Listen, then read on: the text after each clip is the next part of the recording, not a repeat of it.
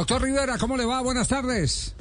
Javier, muy buenas tardes para vos, para todo tu equipo de trabajo y toda la, audiencia que en este momento nos escucha. Ayúdenos a entender este fenómeno. ¿Qué es lo que representa un trapo? Hace pocos días la gente del Deportivo Cali eh, hizo una exhibición de, de poder los hinchas del Deportivo Cali. Sí, señor, que pidieron precisamente prestado el estadio, supuestamente para secar unos trapos luego de una lluvia que, tuvieron que soportar. Que se suponían que eran los trapos de, ah, del, Deportivo, Cali, Y lo que hicieron fue exhibir los que se le habían quitado o que le habían arrebatado a los Los trofeos, los trofeos, exactamente. Eso no lo puedo creer, me eh, parece. Claro, acaba, acaba, acaba de ocurrir en la ciudad de Santa Marta.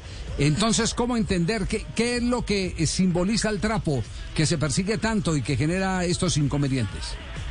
Pues Javier, yo ahí hay que hacer un análisis muy profundo a nivel, a nivel social, a nivel educativo, pero remontarnos también un poco a unos temas importantes alrededor de la simbología. ¿cierto? Digamos que un trapo, una camiseta, un bombo en, cual, en algunos momentos representa, es, un, es una representación, un símbolo importante para la barra digamos que es una forma de defender un estandarte de una bandera como en otras en otras contiendas bélicas en algún momento se se hacían o se siguen haciendo. Pues, eh, aquí cerquita tenemos, o actualmente tenemos el conflicto entre Rusia y Ucrania. Pues digamos que esa manifestación material de una simbología que cobra un, valor simbólico particular para la barra eh, en cuanto representa sus colores y representa el equipo pues que está defendiendo en su momento. Digamos que una mirada muy básica inicial es verlo desde lo que el trapo, no en su material como trapo propiamente dicho, sino la simbología que carga tiene la representación para estos grupos. Es una bandera, pues, eh, arrebatarle la bandera al otro es una forma de arrebatarle su identidad y de transgredir su identidad y lo que ellos están defendiendo. Entonces, digamos que va más allá de, lo material que puede ser el trapo y va hacia la simbología y la carga que para esto, la carga emocional que para estas personas puede llegar a tener. Yo sigo insistiendo que su proyecto de grado en la Universidad de Antioquia eh, fue, fue para muchos de nosotros, eh, o es para muchos de nosotros, casi que la Biblia, palabra sagrada, porque nadie se había atrevido a hacer una investigación desde lo más profundo de las barras. Porque aquí estuvo en Bogotá eh, el doctor Juan Fernando Rivera, entró a un clásico metido entre las barras de Millonarios y al otro clásico vestido de Independiente Santa Fe para poder vivir desde adentro, es decir, infiltrado desde adentro el comportamiento de la gente.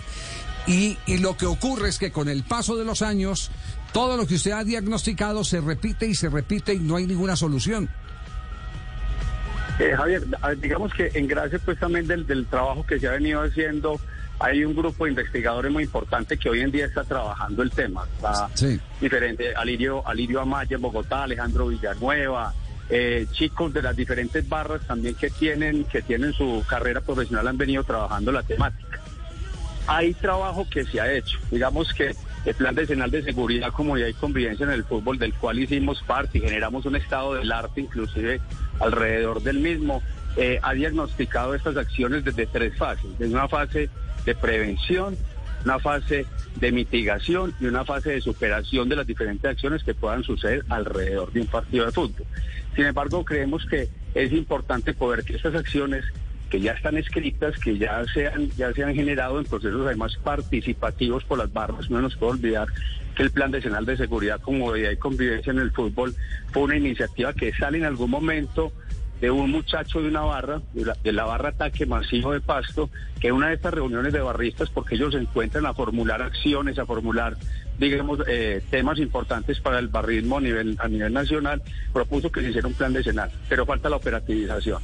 Y en esa operativización creo que es importante un enfoque multiactor, donde no solamente sea la policía para judicializar y los hinchas para ser judicializados en ciertos casos, sino que tenga la participación activa y colectiva de todos aquellos que hacen parte de la dinámica de un partido de fútbol. Incluye periodistas, incluye los equipos, incluye la dirigencia, que realmente pues desde la mirada desde la mirada eh, académica vemos siempre una dirigencia, una dirigencia cada vez más alejada de los reales actores del partido de fútbol. Que por más que no seamos los dueños, como algunos dicen, los verdaderos dueños del fútbol, sí somos actores que hacemos parte de toda esa dinámica. Entonces creo que es fundamental esa articulación y ese enfoque multiactor. Pero acciones ya se han desarrollado, hay normatividad que existe y es empezar a aplicarla y a generar acciones en la prevención, en la superación y en la mitigación. Una, una, una pregunta con, con relación a la investigación, porque ustedes eh, ahorita y leyéndolos un poquito, hablan del tema de la identidad del grupo en el fútbol que se adquiere a través de esos elementos simbólicos, pero también hablan de la rivalidad, como los dos elementos que componen eh, ese eh, o que le dan categoría a un grupo organizado como barra son la identidad y la rivalidad. En ese sentido, también hay recomendaciones para que esa rivalidad no se asuma como, como un enfrentamiento ya real, sino simbólico, como lo es también la identidad. Sí, hay, yo, hay una hay un escrito que algún, algunos años hicimos que se llama eh, El fútbol fiesta, guerra simbólica y guerra materializada. Creo que esa parte de lo folclórico, esa rivalidad que expresamos a través de los cantos, de, de, mostrar una bandera, una bandera propia. Cuando yo muestro la bandera que le roba al otro, ya hay una materialización de un acto que va a generar posteriormente una revancha, hacer lo mismo o una situación de violencia. Pero digamos que, que esa guerra simbólica que se da entre las barras, del cantar, de tirar el humo, de mostrar las banderas, eh, me parece importante y hace parte, digamos, de esa dinámica o esa concepción social de esa concepción psicológica y psíquica que puede llegar a tener el fútbol. La cuestión es cuando esos actos se llevan a lo material. Regularmente las barras en los estadios están separadas una tribuna de la otra. Y los conflictos los veíamos regularmente afuera del estadio. Lo preocupante de lo que está pasando, y lo vimos en México, lo vimos este fin de semana en, en el estadio Sierra Nevada, es que el conflicto se está presentando al interior. O sea, ya se está transgrediendo esa posibilidad del, durante el partido, que son los 90 minutos, y se está llevando el conflicto ahí. Ahí toca ingresar directamente con todas las acciones de, de, contener esa situación de la guerra o la violencia materializada, pero no podemos perder esa parte simbólica, porque eso hace parte de la esencia del partido de fútbol, como les digo, desde esa mirada social, desde esa mirada cultural pero también desde esa mirada folclórica que el fútbol nos trae alrededor del mundo, no es solamente acá. Claro, pero es necesario también que desde adentro se, se haga esa profilaxis, ¿no? Que, que se limpie desde adentro, que los barristas, porque, porque aquí hay que entender que hay barristas muy bien intencionados, pero también hay unos infiltrados de la anarquía que, que hacen que todo el mundo quede mal. Javier, eso es un proceso que hemos tenido experiencias ya exitosas y le voy a, y, le voy a decir algunas. Cali en Cali se han desarrollado trabajos importantes entre las dos, entre las dos barras, eh, con un agente de policía Valencia, si no estoy mal es el sí, el intendente Valencia. El, intendente Valencia, exacto.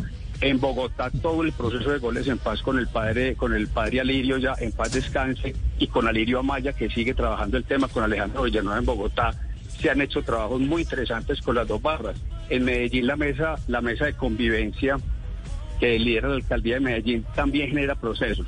Entonces digamos que ese trabajo interno es fundamental, pero no hay que dejar solo las barras. El trabajo interno se debe hacer acompañado de una institucionalidad que promueva, que acompañe y que le dé también ese respaldo. Entonces creo que estoy completamente de acuerdo con ese trabajo de depuración interna, pero de forma articulada no diciéndole a las barras es su responsabilidad, hágalo usted. Venga, trabajemos articuladamente para poder llevar esto a un escenario adecuado.